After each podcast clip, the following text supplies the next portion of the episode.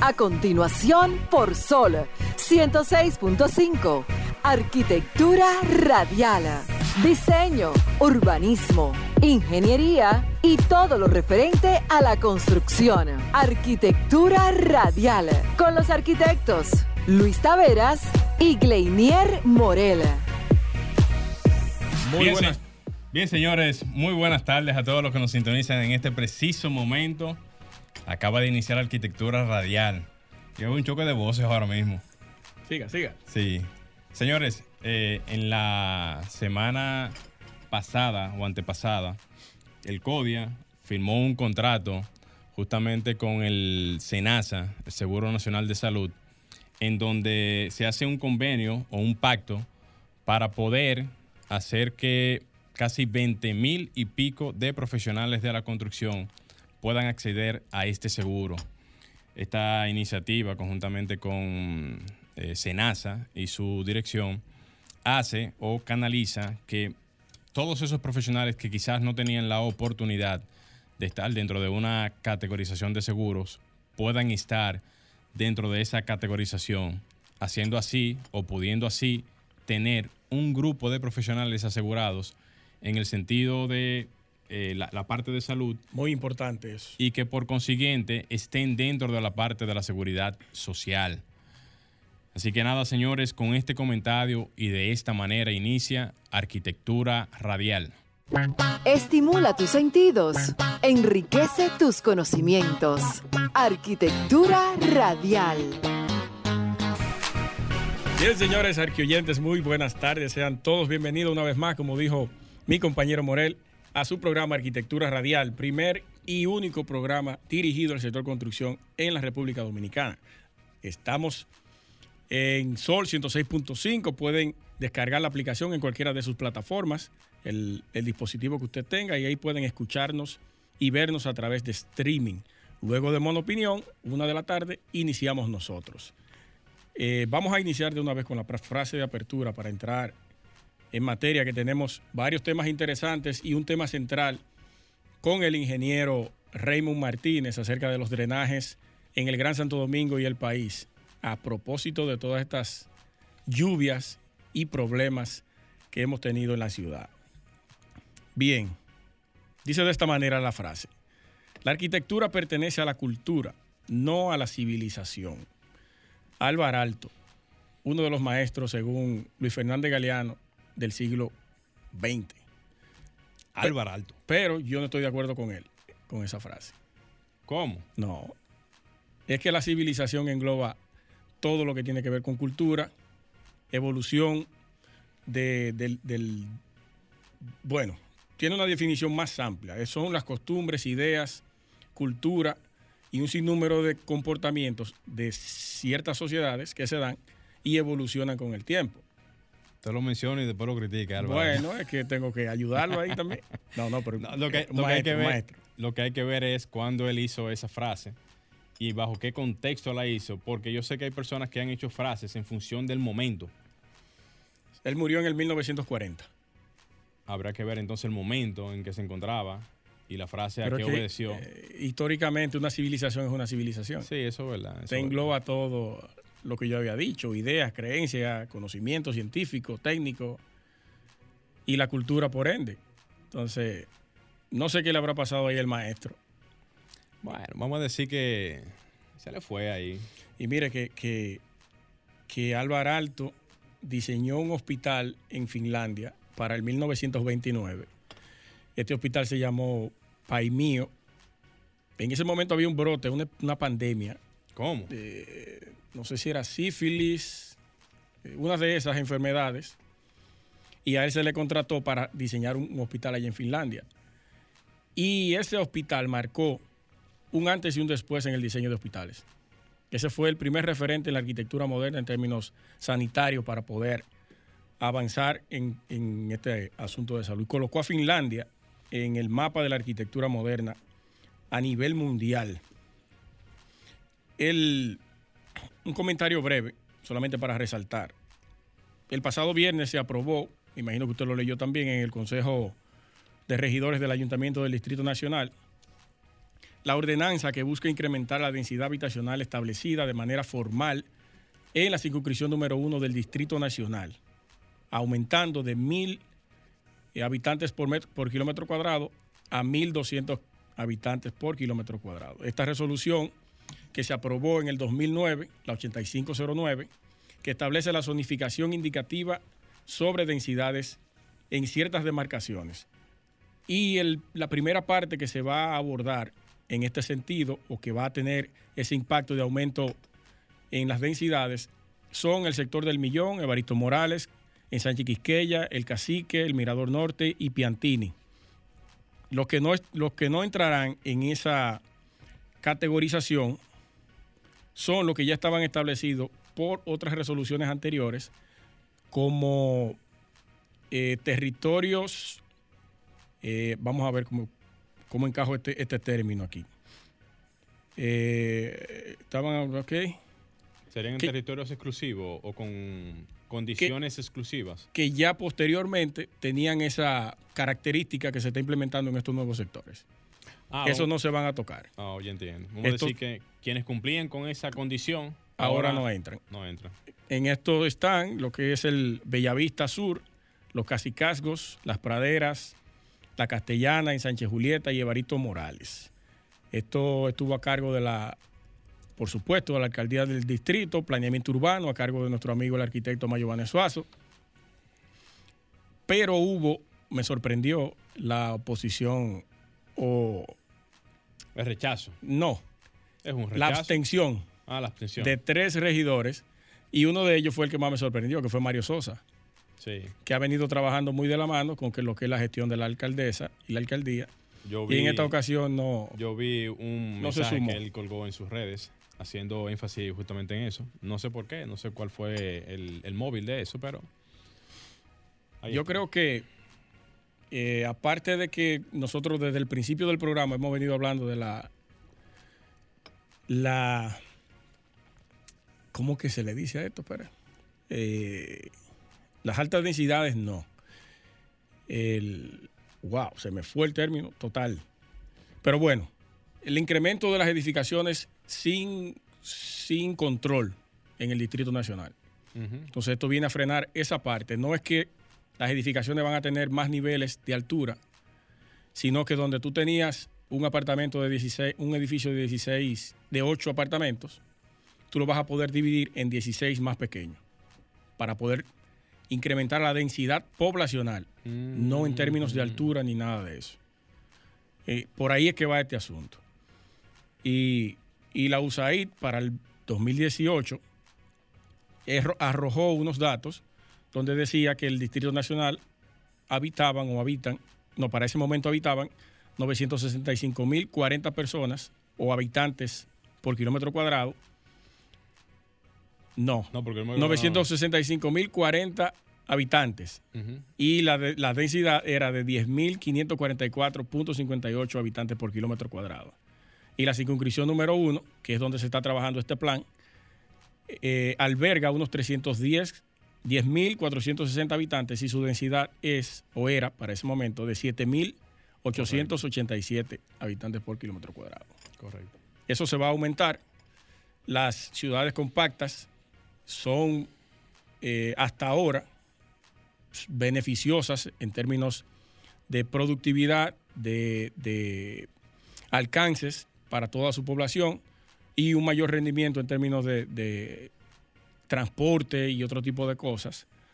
Vamos a ver a dónde vamos con este plan y, y apoyamos de cierta manera hasta ahora eso. Y brevemente, Luis, es bueno resaltar que ese tipo de modificaciones tienen mucho que ver con las condiciones que se tienen hasta de transporte, porque en este, vamos a decir, en, este recuadro, incide mucho lo que es el metro de Santo Domingo. Sí. Que es una vía latente de, comunicación a nivel de tránsito, y eso hace que la posibilidad de, amplitud de la demografía de, de viviendas pueda ser posible. O sea, aunque los barrios que va a tocar, este, el metro no llega pero no, le queda cerca, más o menos. No, porque la última terminal aquí abajo en el distrito es en el centro de los héroes. La ruta es por la, por la Correy Cidrón, Gómez. Entonces los sectores que están proponiendo aquí es El Millón, Evaristo Morales, Sánchez Quisqueya, El Cacique, Mirador Norte y Piantini. Toda esta parte del polígono, la parte oeste. Franklin, vamos a hacer un cambio y regresamos de inmediato. Estás escuchando Arquitectura Radial. Ya volvemos. Estás escuchando Arquitectura Radial. Bien, señores, continuamos en Arquitectura Radial. Para los que están esperando las palabras claves, la primera palabra clave, a propósito del invitado que tenemos en la tarde de hoy, es escorrentía. Así que vayan anotando por ahí sus palabras claves para que ya entonces al final podamos abrir los teléfonos y esperar la ganadora o el ganador del sorteo de pinturas magistral. Seguimos con la pintura. Claro que sí. Miren, señores, yo casi siempre que tengo la oportunidad trato de tocar algunos temas que tengan que ver con la actualidad en sentido general, pero me ha llamado mucho la atención ver cómo cualquier persona puede tener una empresa de construcción eh, sin requerir de ningún tipo de requisitos. Eso viene justamente a raíz de la diversidad en cuanto a la parte del comercio. ¿Cómo cualquier así? persona puede, sí, cualquier persona puede tener una empresa de construcción. O sea, tú puedes ser un inversionista, tener recursos para hacer inversión y tú decís, déjame yo formalizar una empresa de construcción con miras a hacer inversiones, pero el trasfondo que yo le voy a dar a esto es desde el punto de vista de la formalización profesional. Si tiene o no dentro de sus socios un profesional del área de la construcción o si dentro de la empresa existe algún profesional del área de la construcción principalmente colegiado. Vamos a ver. Miren, yo no sé si alguna vez ustedes se han preguntado realmente si alguna persona puede tener una empresa de construcción en lo que viene siendo la parte de ingeniería o arquitectura, ya que aquí las leyes, o sea, en el país, no impide de que cualquier persona tenga una construcción, o sea, una, una empresa de construcción en ese sentido. Ahora bien, tendríamos que preguntarnos si la empresa debe de tener algún socio, que era lo que mencionaba ahorita, en la parte de los accionistas o de la, o sea, de accionista, pero en la rama de la construcción, ingeniero o arquitecto, o en su defecto que cuente dentro de su estructura con algún profesional del área de la construcción y que por demás, como decía al principio, sea colegiado. Eso es importante porque eso es lo que garantiza de que la persona tiene la, o sea, la facultad estatal, tal cual como lo, lo dan con el S4, de poder operar libremente. Señores, aquí solamente tú puedes ver ese tipo de requisitos cuando se llama a una licitación en el Estado Dominicano o algún sorteo de obra, donde te exige una certificación del CODIA que diga si tú eres profesional activo eh, en cuanto a tus obligaciones codianas y por lo tanto que te permita acceder a esa licitación o a ese sorteo. Pero en la parte privada no se exige nada de eso. O sea, cualquier persona pudiera tener una empresa y decir que es profesional del área de la construcción. Usted está haciendo una denuncia grave. No es una denuncia, es una realidad. Entonces, O sí, sea cu- que hay, hay constructoras que tienen profesionales que todavía no tienen el S4 y Sí. salen a buscar la firma afuera. Sí, y también personas que no son profesionales del área de la construcción, Hay. que tienen una empresa de, eh, de construcción que es legal tenerla, que Sí, no es ilegal, claro. pero que nadie revisa si dentro de la empresa tienen o accionistas, ingenieros, arquitectos o profesionales del, de- del área, o si dentro de la empresa se cumple con que el que está trabajando internamente, o sea, el, el empleado o la empleada, sea un profesional de la construcción. Porque tú puedes tener en tu gama de profesionales un sinnúmero de gente que no sean profesionales del área y que simple y llanamente sean pegabló, que una persona que tenga mucha experiencia en la construcción y que maneje ese tipo de temas. Ay, mi madre. En ese orden, señores, eso en consideración, como sabe, o sea, ¿cómo sabemos entonces si una empresa cumple o no si eh, dentro de los requisitos no se exige que deba de, que deba de haber dentro, dentro de sus líneas o dentro de su o dentro de su organigrama un profesional de la construcción? Para mí esto sería fácil de determinar porque la, vamos a decir, la, eh, la organización del Estado, que es Industria y Comercio, que es donde se meten todas las empresas del país, usted pudiera hacer un cruce perfectamente con el CODIA, porque el CODIA tiene un sinnúmero de profesionales en todas las ramas con su cédula, que automáticamente tú haces el cruce, te puedes dar cuenta si es socio o socia quien está dentro de la empresa o si la empresa vía la TSS tiene algún personal que cumpla con esta condición. ¿Y quién, se, quién se va a encargar de hacer? ¿Quién se va a encargar de hacer esa investigación? Bueno, yo te voy a decir algo. Quien debiera de, en principio, hacer esa investigación debería de ser el Estado. En principio, porque el Estado sería la sombrilla que debe de garantizar de que eso sea así para que ese ejemplo, digamos, si lo traducimos a la parte médica, cualquier persona puede ser socio o dueño de, una, de, una, vamos a decir, de un hospital o, de una clínica que no sea médico. Eso es perfectamente entendible, eso no importa. Ahora, los que están dentro de esa sombrilla en cuanto a la estructuración de ese hospital o de esa clínica, tienen que ser médicos. Claro que sí. Con su Ah, es lo mismo. Entonces, quien tiene esa condición tiene que por obligación garantizar de que su personal tenga las acreditaciones que requiere verdaderamente, eh, vamos a decir, esa empresa, porque de igual manera cualquier empresa respetada en cualquier área, no importa el área que sea, siempre busca tener en todas sus áreas, en todas sus condiciones, personal calificado para poder cumplir con este tipo de, requisitos. Yo entiendo que también quien pudiera tener también otro tipo de canalización o gestión de este tipo de asuntos pudiera ser el mismo gremio, porque el gremio del CODIA pudiera hacer algún tipo de solicitud ante lo que es la Cámara de Comercio o Cámara de Cuentas, no, sé cuál de las dos tendría más eh, eh, que ver con este asunto, para poder por lo menos buscar la manera de cómo viabilizar ese asunto. Legalmente hablando, debiera de haber un capítulo para eso, para poder tener un poquito más de fuerza pública, la exigencia, porque de lo contrario es como tú decirle, mira, yo quiero que las empresas tengan algún tipo de personal que pueda garantizar de que sea profesional del área con su S4, pero si la ley no lo dice, es como tú comenzar a vociferar cosas y, que nadie te haga caso. Entonces yo voy a dejar el tema hasta ese punto. Entiendo que, eh, o sea, que debe de haber realmente algún tipo de mecánica para este tema, porque si el Estado lo hace, Luis, en temas de licitaciones y en temas de sorteos de obra, quiere decir que hay una mecánica, hay, hay algún requisito por el cual el Estado en sí lo hace. Y si el Estado lo hace, me imagino que debe de haber algún tipo de canal para poder solicitar que este tipo de asunto se cumpla en cuanto a la estructura de las empresas en el área de la construcción. Muy bien. Vamos a, vamos a hacer el cambio, Franklin. Estimula tus sentidos, enriquece tus conocimientos. Arquitectura radial.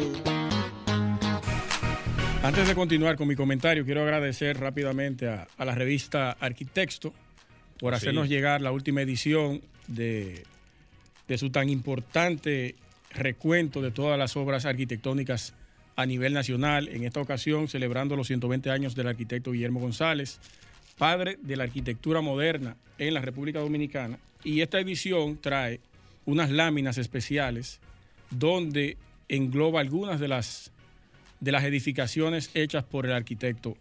Muy interesante, muy chulas las láminas. Si usted la encuadra y la coloca eh, estratégicamente en su oficina o su casa, le van a quedar perfectamente nítidas. Recomiendo comprarlas a todos y gracias a Carmen Ortega en especial y a todo el equipo de la revista Arquitecto. Rápidamente, mi tema tiene que ver con la versatilidad de los materiales. A propósito de, la recomendación que nos hiciera nuestro amigo el arquitecto Adán García, Adán Núñez. Adán Núñez. Sobre algunos temas, saludos para él, sobre unos temas que debemos abordar en el programa. Y me puse a investigar y me llamó mucho la atención la parte de los bloques fui específicamente a una de las empresas que fabrica estos bloques. Cuando dije fui, fue que entré a su página, pero no voy a dar el nombre para no, usted sabe, ayudarlo ahí. Entonces, dentro del catálogo de los bloques hay una serie de, de diferentes tipos de bloques y algunos que yo totalmente desconocía. Hay otros elementos estructurales que se utilizan en la, en la construcción que debemos todos comenzar a buscarlo para agilizar y para hacer más limpio y eficiente nuestros proyectos. Ellos tienen un bloque de 8, que es el normal que todos conocemos. Hay dos tipos, uno que tiene unas rayas, una ranura, una textura diferente vertical en una de sus caras, y hay otro que tiene una abertura, una recámara en el centro, que es para picarlo. Hay que tener muy en cuenta, señores, que, y a mí me ha pasado también, con algunos trabajadores, que compramos un tipo de bloque que no tiene la recámara en el centro. Entonces, cuando pasamos a romper el bloque, que para crear un medio bloque, perdemos uno, dos, tres y cuatro y hasta 20 y 30 bloques en ese jueguito, cosa que no nos conviene para, para el asunto del presupuesto. Hay uno que tiene la recámara en el centro, que viene para eso, y también tienen el medio block a la venta, casi la mayoría de empresas. Eh, también se está utilizando, que Adam nos hizo la salvedad, y yo no, le yo no he tenido la oportunidad de utilizarlo, el bloque de 5 pulgadas. Se, está, usando mucho en divisiones. En divisiones internas. Yo pensaba que se podía utilizar estructuralmente, pero no tiene las características para esto. Yo al pensar que está entre el 4 y el 6, podía tener alguna resistencia a compresión, pero en realidad las, las fábricas no lo recomiendan y solamente se están utilizando para eh, sistemas estructurales aporticados en divisiones y cerramientos. Hay uno, bueno, el mismo que tiene la, la textura verticales en sus caras, que es el Visotex. Ese tipo, o es el nombre que le dieron ellos en esa fábrica en específico.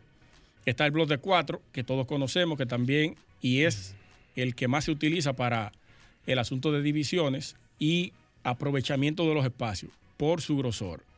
Usted ahí se ahorra algunos centímetros de lado y lado y puede aprovechar mejor los espacios. Y mira esto, ellos tienen también el blog de 10 y blog de 12. ¿De 10? De 10. Fundamentalmente, para, o más bien, su característica es estructural. Tiene una resistencia a compresión como ningún otro. Pero es una cosa que hay que cargarlo entre dos gente. Grotesca. Pero ahí está. ¿Servirá ese, ese muro? Bueno, habrá que investigarlo porque se, puede diseñar para muros de contención de cierto tipo. Están propuestos el de 12. Mira, eso para es muy interesante porque eso resuelve mucho el tema de, la colocación. Sí, sí, sí. Yo lo desconocía eh, totalmente. No, no, ni, yo tampoco. Eh, espero que les sirva esta información. También tienen un tipo de viga block. Un tipo de viga block de 8. Oye, tú ves que cuando nosotros vamos a hacer una viga de amarre, si levantamos un muro, necesitamos una viga de amarre para continuar el muro. Encoframos la viga, metemos el canasto de varilla y entonces vaciamos. En esta parte no. Ellos te venden un block cóncavo, hueco en el centro, que te permite colocar el canasto de la varilla y entonces vaciar dentro de ese bloque. Y tú vas a tener por fuera una superficie totalmente limpia y homogénea con lo que es el muro que continúa hacia arriba. Tú no te das cuenta que tú tienes una viga a ese nivel. Pero eso es un palo ahí. Pero genial está eso.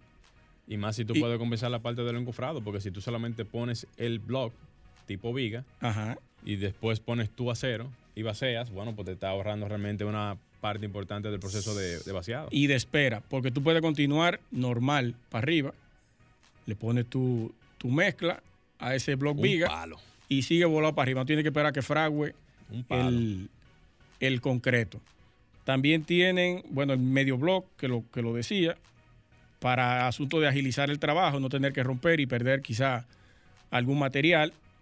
Y el blog columna, es un blog tipo B que colocado estratégicamente te va dejando un hueco en el centro con las dimensiones, depende cómo tú lo compres, si es de 8 de 6, te deja la dimensión de una columna, colocas tu canasto y ahí vacía y te queda dentro de una estructura de bloques esa columna fortificada ahí en el centro. Fenomenal. Pero son, son materiales y metodologías de construcción que están eficientizando la, la propia construcción y brindándole mayor seguridad, mejor apariencia, una construcción más limpia, porque tú no tienes que andar con un paquete de madera para algunos encofrados. Y tienen también el dintel, el bloque dintel, mm. de hasta dos metros de longitud. Usted monta su dintel 25 centímetros para un lado, 25 para el otro. No, pero un palo eso ahí. Monta su canasto igual, igual que la viga de amarre, y vacía. Y sigue trabajando. Y sería un palo saber si se puede mandar a, preparar ese dintel con especificaciones de tamaño o largo. Me imagino que sí. Eso sería un palo. Me imagino que sí. Tú le dices, mándame a preparar tanto. Y sí, sí, sí. Genial están todos estos elementos estructurales para, para la construcción. Y para cerrar el tema, lo que es la arena y la grava, nosotros preferiblemente recomendamos, y esto lo digo para la gente que tiene desconocimiento, la arena azul. Señores, yo he pasado por algunos trabajos, trabajos, valga la redundancia, por estar utilizando arena amarilla. No soy yo que la pido, sino que la meten sin uno darse cuenta y te atrofia todo el trabajo. Eso se, desborona como si fuera un, un lodo seco. Eso no sirve para nada, esa arena amarilla. Recomendamos la arena azul. Y en términos de grava, bueno, ya eso usted, la utilización se la da de acuerdo al trabajo que esté realizando, de tres cuartos, de una o de media. Depende de la granulometría que usted necesite para ese trabajo. Franklin, vamos a hacer un cambio y no se muevan, señores, que venimos con el ingeniero Raymond Martínez a hablar del sistema de drenajes en el Gran Santo Domingo y el país. Estás escuchando Arquitectura Radial. Ya volvemos. Cápsula informativa en Arquitectura Radial. Luis Henry Sullivan fue un arquitecto y teórico estadounidense de la Escuela de Chicago. Nació en 1856 formó sociedad con Dagmar Adler y comenzó una corriente que sería la base de la arquitectura moderna. En su Auditorium Building de Chicago tenía su estudio y allí se comenzó a gestar la talentosa carrera del reconocido arquitecto Frank Lloyd Wright.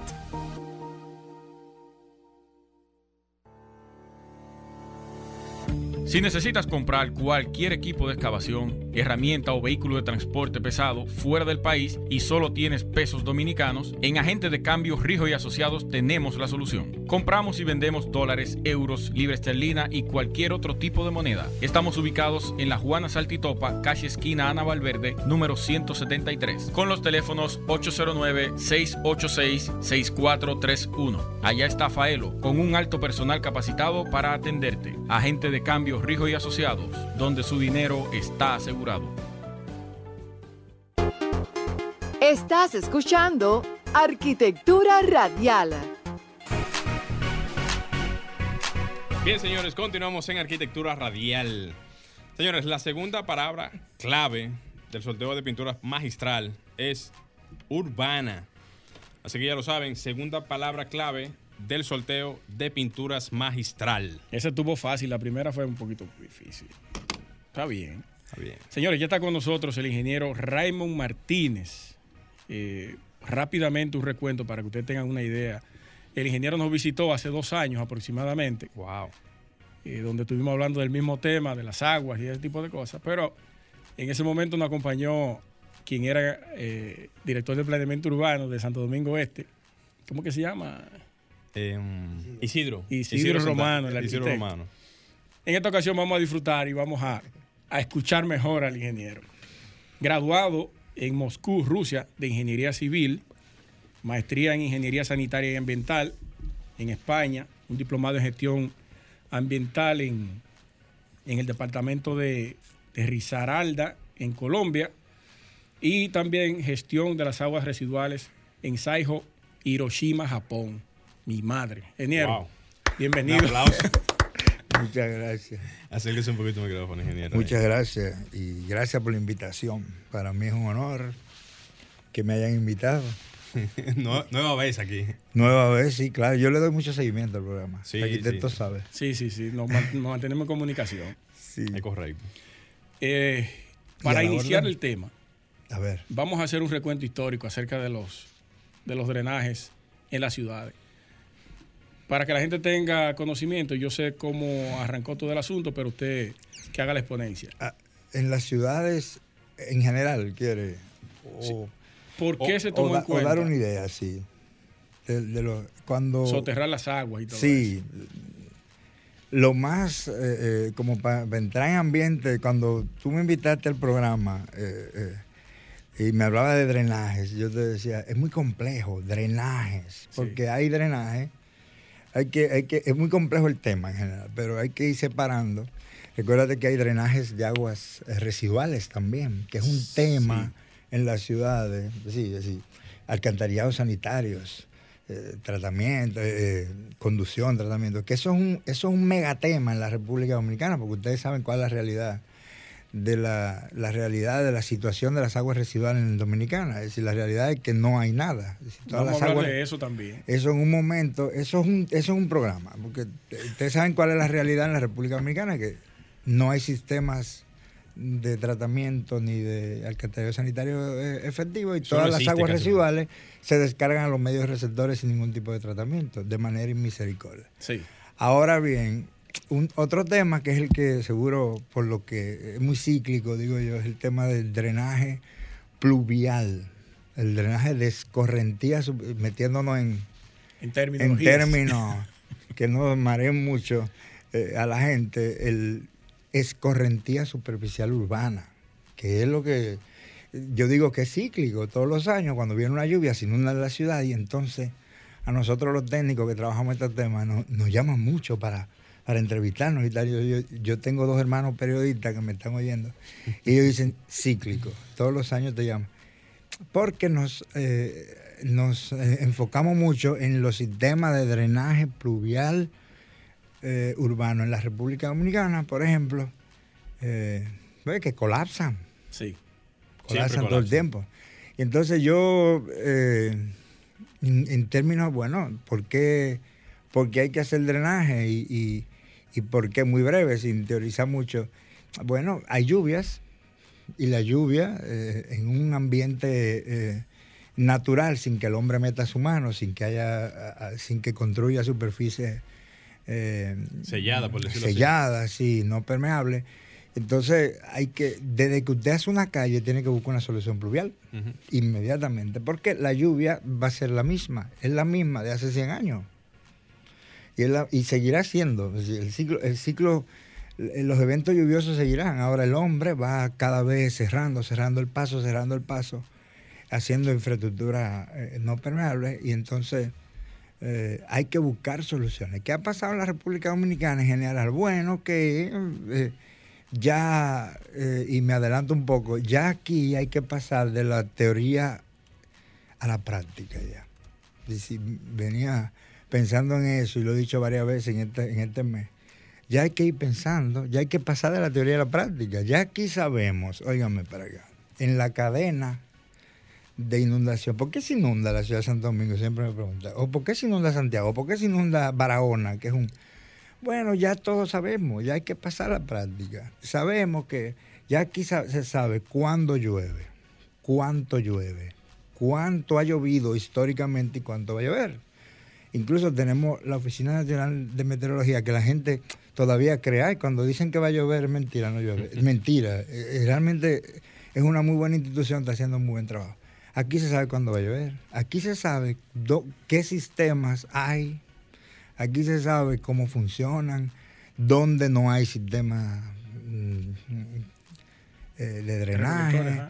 Y además se sabe quién lo gestiona y quién no. O sea, diciéndolo brevemente, aquí todo el mundo sabe el problema. O sea, ingeniero, que nosotros nos estamos sumando a esa parte teórica. Vamos, ya es tiempo. Lo que digo es que ya en, ya en este año, ya, ya, ya, ya vamos, vamos a pasar a la práctica. Igual con el tema de los ciclones, la, temporada ciclónica.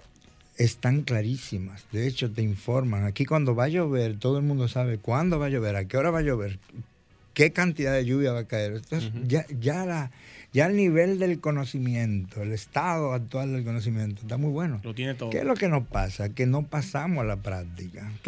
Hay que resolver. Hay que resolver, sí. Y, es un, y, entonces yo ahora vengo con la cadena. No es una responsabilidad. Ya los sistemas de drenaje colapsan, para hablar un poco brevemente. Ya los sistemas de drenaje, ya hay que involucrar a todo el mundo. Ya no solo es que el gobierno no construyó una solución pluvial hay que involucrar a la gente. ¿Por qué colapsan los sistemas existentes? Porque el dominicano es sucio, tirando basura. Así, nos hemos acostumbrado, usted se va del país, dura 15 días y cuando viene se encuentra el país sucio. Pero al otro día ya sus ojos se acostumbran. Aquí yo ayer venía por el túnel de la 27 y está lleno de, plástico. Tira. ¿Quién tira esos plásticos? Lo tira, la alcaldesa? No, no, no. Lo tira usted. lo tira el que pasó en una guagua que yo lo vi que tiró para afuera. Entonces, es una cadena que empieza con el ciudadano, la suciedad. Los sistemas de drenaje colapsan, empezando porque la suciedad urbana es muy alta. Entonces el dominicano, tú puedes ser muy limpio con tu ropita, te tiras, pero el dominicano es muy sucio con el medio ambiente, o sea, con el entorno urbano.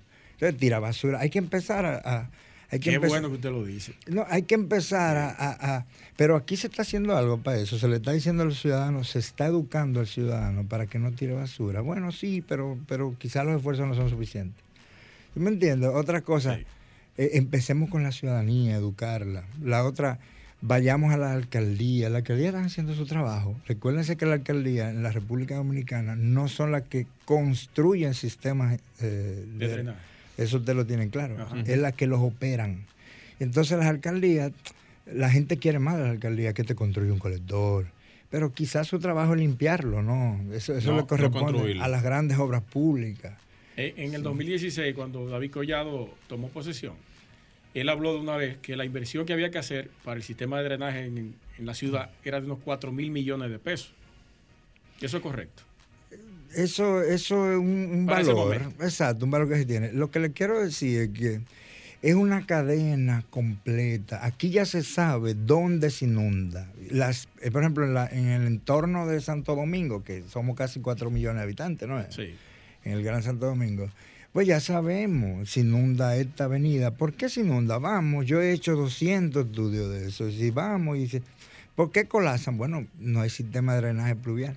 Otro tema interesante que aquí el- los constructores, el, el- el mismo Estado, ha promovido la solución del filtrante como, como Una opción sería. como una opción eh, de solución efectiva. Claro, tú puedes usar un, us- usar un filtrante, pero tú has estudiado el acuífero.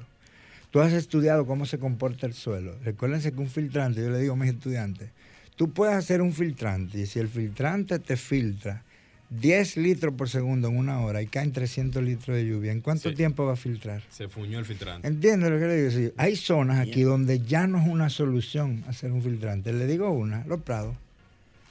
¿Por qué se inunda los prados? Bueno, porque abajo es arcilla, todo el mundo lo sabe. Ustedes lo saben también.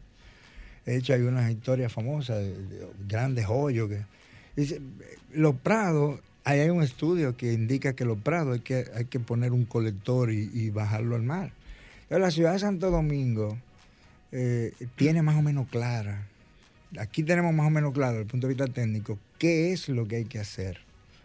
De hecho, incluso ya exi- existe un plan maestro de drenaje pluvial, yo no ustedes lo saben. No. Existe. Incluso lo hizo un ingeniero, una- uno, de los, mejor- uno de los ingenieros que yo le tengo mucho respeto, murió, el ingeniero Diogenes Ramírez, hizo el- el- un plan maestro para, para alcantarillado pluvial.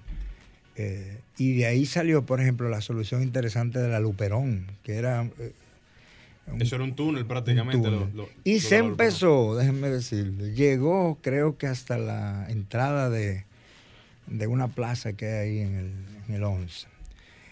Pero ya eso hay que revisarlo, Sí. porque la ciudad cambió. Una pregunta. ¿El sistema de drenaje pluvial y el sanitario no se encuentran en un punto a la hora de salir de una vivienda a una edificación?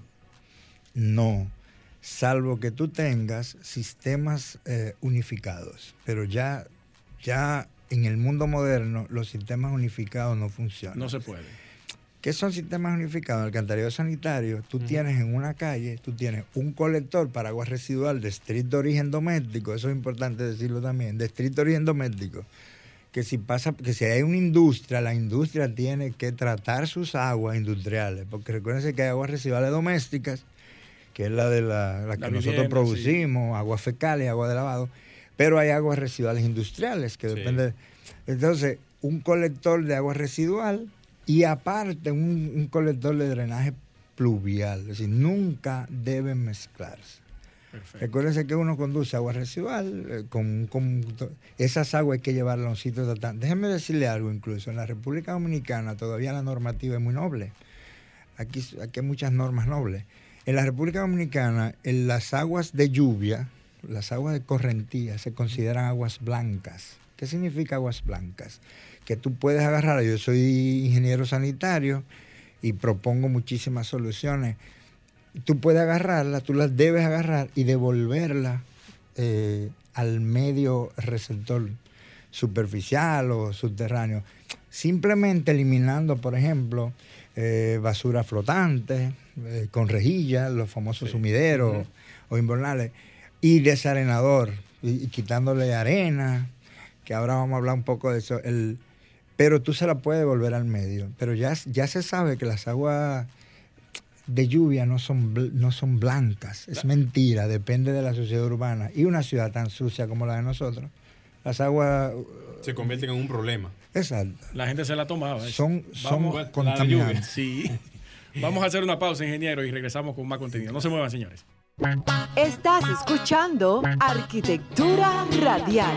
Ya volvemos. Estimula tus sentidos, enriquece tus conocimientos. Arquitectura Radial.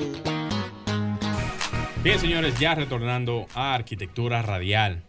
Señores, la última palabra clave, a propósito de estas palabras técnicas que tenemos aquí en la tarde de hoy, vamos a poner torrente como la última palabra clave dentro de las palabras de el sorteo de pinturas magistral.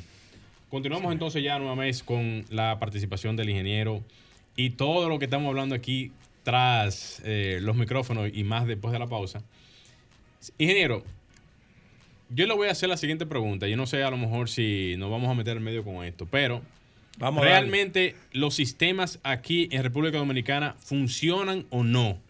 Los que están ahora mismo de, de la parte de, de tratamiento de aguas residuales y temas que tengan que ver con ese sentido, porque aquí hay muchas plantas que se han hecho en, a lo largo de la historia y a lo largo de los años, que están ahí y que se supone que están haciendo de que supuestamente algún trabajo, y la gente entiende que sí, pero la verdadera eh, realidad es que quizás no están haciendo su trabajo. Así es, el, el- tema, hablamos tras, tras fuera de, de micrófono, el- la situación de las aguas residuales, de los alcantarillados sanitarios, de las aguas residuales, detritos de origen doméstico, por ejemplo. No, la realidad es que, en la, por ejemplo, solo yéndonos al Gran Santo Domingo, eh, la cobertura del alcantarillado sanitario es de menos de un 30%. Es decir, ¿qué significa cobertura del alcantarillado sanitario? Por ejemplo, que donde hay colectores, le voy a decir, por ejemplo, Gascue y Ciudad Nueva tienen colectores. Y que todas las aguas residuales, usted descarga un inodoro y se va para un colector. Sí. Pero no tienen tratamiento residuales. Es decir, que toda esa, usted descarga y esa agua cae derechito al mar sin tratamiento. Es decir, donde hay alcantarillado sanitario, el 30%, es más o menos el 30% de la superficie, no más de ahí. 30, 35, quizás aumentado un chin. Pero el tratamiento efectivo de agua residual que cumpla con la norma de descarga nuestra, que además es muy flexible, es de menos de un 15%. Es decir, que, que por decir que si, si, aquí se producen 100 metros cúbicos hora de agua residual doméstica, solamente se trata eh, 1.7 metros cúbicos. Se trata efectivamente. Si aquí es muy. Todas las aguas residuales del Gran Santo Domingo se descargan. Yo uso esa palabra y me quieren matar los colegas. De manera inmisericordia en los medios receptores. Por ejemplo, Santo Domingo es una ciudad, es un- tiene un concepto perfecto de isla, pero rodeada de. de- tiene De- al- tiene de- el mar Caribe, Sí. de ese, tiene el mar Caribe, tiene el río Sama, tiene el río Jaina y tiene el Isabel. Rodeada de desechos sólidos de la casa. Lamentablemente, Sí. yo le voy a poner un caso, por ejemplo, el café de Herrera, Santo Domingo Este. Santo Domingo Este es, el, es la zona más crítica del alcantarillado sanitario. Todas las aguas residuales de Santo Domingo Este se descargan de manera inmisericordia al río Jaina, la cuenca baja Jaina, sin ningún tipo de tratamiento. Las plantas de tratamiento que existen o existían por ahí, que yo las tengo renumeradas, eso fue uno de los temas que yo llevé a Japón cuando hice el, el- el- cuando estudié allá. Eh, ninguna funciona. Por ejemplo, en Santo Domingo Oeste no hay una planta de tratamiento de residuales que sirva de la poca que hay. En el Distrito Nacional, yo le pregunto a mis estudiantes del primer día, y le pregunto ahora a ustedes, ¿ustedes, conocen, ustedes, ustedes han visto una planta de tratamiento de aguas residuales en el, en el Distrito Nacional? ¿Ustedes la han visto o no? Yo le pregunto, ¿ustedes saben dónde hay un mall? Te dicen, sí. ¿Ustedes saben dónde hay? Sí, sí, pero ¿ustedes han visto una planta de tratamiento de aguas residuales? No. Entonces, por ejemplo, en el caso de NACO, NACO no es alcantarillado sanitario y todo el mundo hace un certiquito y descarga el acuífero subterráneo. El séptico te funciona, bueno, sí, pero no te da la efectividad de un tratamiento efectivo de aguas residuales. Yo preferiría descargar, hacer un séptico, digamos, dos cámaras hecho por el librito y descargar. Agarrar esas aguas sin ningún tipo de tratamiento, tirárselas al río Jaina, por ejemplo. Pudiéramos decir O- entonces, o ingeniero. O armar. que todos esos hoteles que están en la, a la orilla del malecón Eso- no poseen ninguna una planta de tratamiento para esas aguas residuales. Eso es muy Y de igual manera, complejo de- ese tema. Yo conozco el Carga. caso de... me quiere involucrar usted.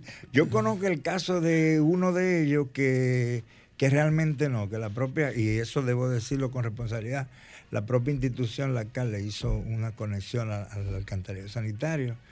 eh, y Para poder aguas ¿verdad? residuales. sí. Sí. Eso es- pero realmente muy cuesta arriba. Le digo que desde la Kennedy, pues estoy hablando solamente de, de de- de Santo Domingo, Sí, eh, sí. pero Ni hablar y para allá arriba. Déjeme, de- déjeme, eh, yo soy de San Cristóbal. Miren, San San Cristóbal eh, es un tema. En San Cristóbal, estoy hablando de todas la- las provincias para no de, eh, el que mejor tiene, el que mejor tiene esos temas ahora mismo es, es Santiago, Corazán, que tiene una planta de tratamiento residual, tiene una cobertura mayor y tal. Y el tratamiento más o menos efectivo. Pero, por ejemplo, en el ámbito de INAPA, está al sur, bueno, eh, San Juan de la Maguana tiene alcantarillado sanitario, un 40, 60%, pero la planta está vuelta un, un- ya usted sabe, eh. Barahona. Ni hablar eh, tampoco.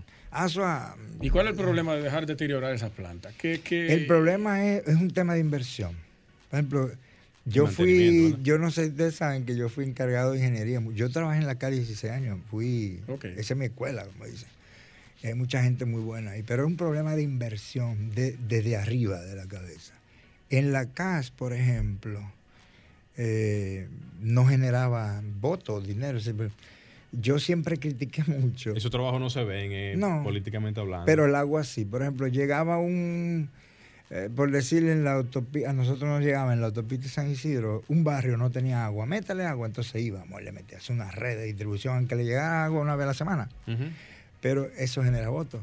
Y las aguas residuales, le hacemos el alcantarillado. Mm, mm, esa gente que Suelta tiene eso. Su, esa gente que tiene su agua residual. pa- Entonces, a veces la- lo- a mí a veces me preguntan, pero tú eres técnico y eras jefe de ingeniería. Pero, pero yo lo planteaba. Yo planteaba las soluciones, pero es un tema de inversión política incluso. Y estos, estos eh, pozos filtrantes para esas descargas sanitarias afectan el nivel freático o, o algunas aguas que aparezcan subterráneas buenas por ahí. Eh, Y eso es una buenísima pregunta, porque aquí, el, Porque hay un aquí- incentivo, según usted puso en principio. Sí, eso es una muy buena pregunta.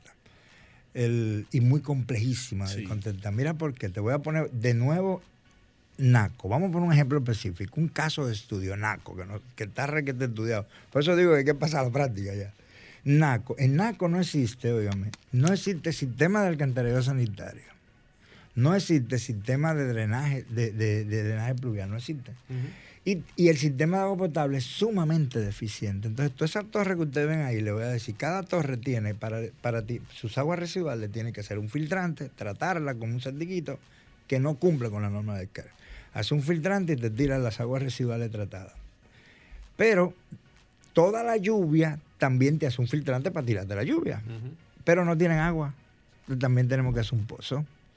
Y entonces, tú Todo puedes- se liga ahí como Exacto. Imagínate, tú coges una manzana y en una manzana hay 60 filtrantes de aguas residuales, 80 filtrantes de drenaje sanitario y 60 pozos. Pero no hay un tipo de regulación. Cuando tú haces un filtrante, tú no deberías, si es para, como su nombre lo dice, es para filtrar. Cuando tú haces un pozo es para exfiltrar, para sacar. Sí. Es correcto. Entonces lo que tú haces, aquí, aquí no hay control y agarran y te... Es muy normal oír en, la, en, la- en las construcciones que dicen, yo lo def yo hiciste bien el filtrante, cuéntame, ¿qué te pasó? Lo Yo- defondó. Dice, yo lo defondé.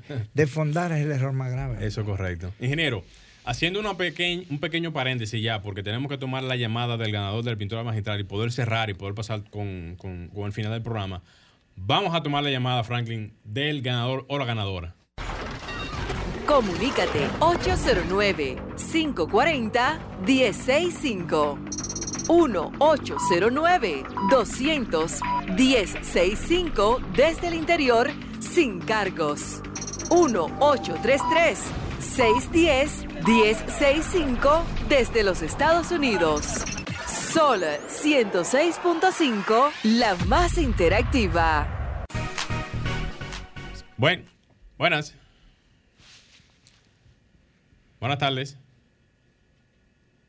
Se fue. Buenas tardes. Bu- buenas tardes, Loreli. Pelón, ¿cuál es tu nombre? Loreli. Lo, Loredis. Ajá. Ajá. ¿Loredis qué? ¿Loredis qué? Dotel. Salcedo. ¿De dónde nos llama? Eh, Espérate, que es De otro apellido. Villacón. De Villacón. ah, perfecto, perfecto. Escurrentilla, Urbana y Torrente. Cotorrente. Perdón, perdón. Repítelas. Repite de nuevo, por favor. Escurrentilla, Urbana y Torrente. Torrente.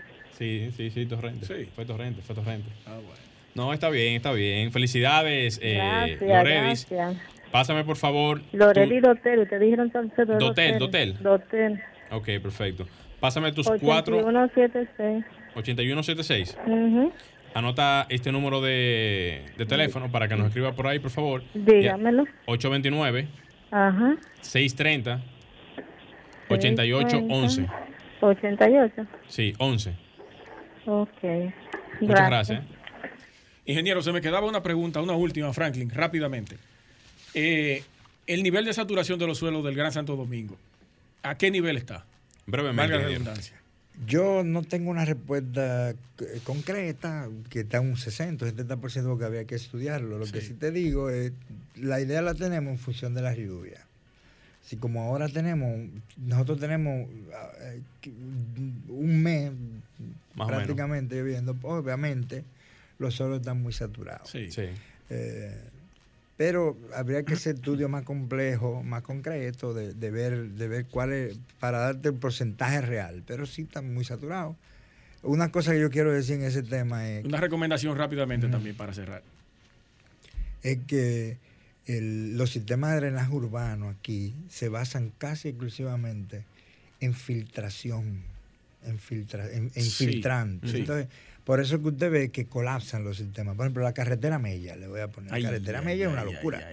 Entonces, pero la carretera Mella no tienen colectores, es decir, tienen filtranticos. Entonces, la recomendación es irse a soluciones complejas que involucren agarrar la lluvia y regresar a los medios receptores superficiales. Ya Bien. dejar de infiltrar, que eso no funciona. Perfecto. bien, bien, Muchísimas gracias, ingeniero, por compartir con nosotros su conocimiento y a ustedes, arqueoyentes, nos encontramos el próximo domingo. Línea Morel, un Luis servidor Luis Taveras y Franklin Tiburcio en los controles. Hasta pronto. Y hasta aquí, Arquitectura Radial, con Luis Taveras y Gleinier Morel, por Sol 106.5.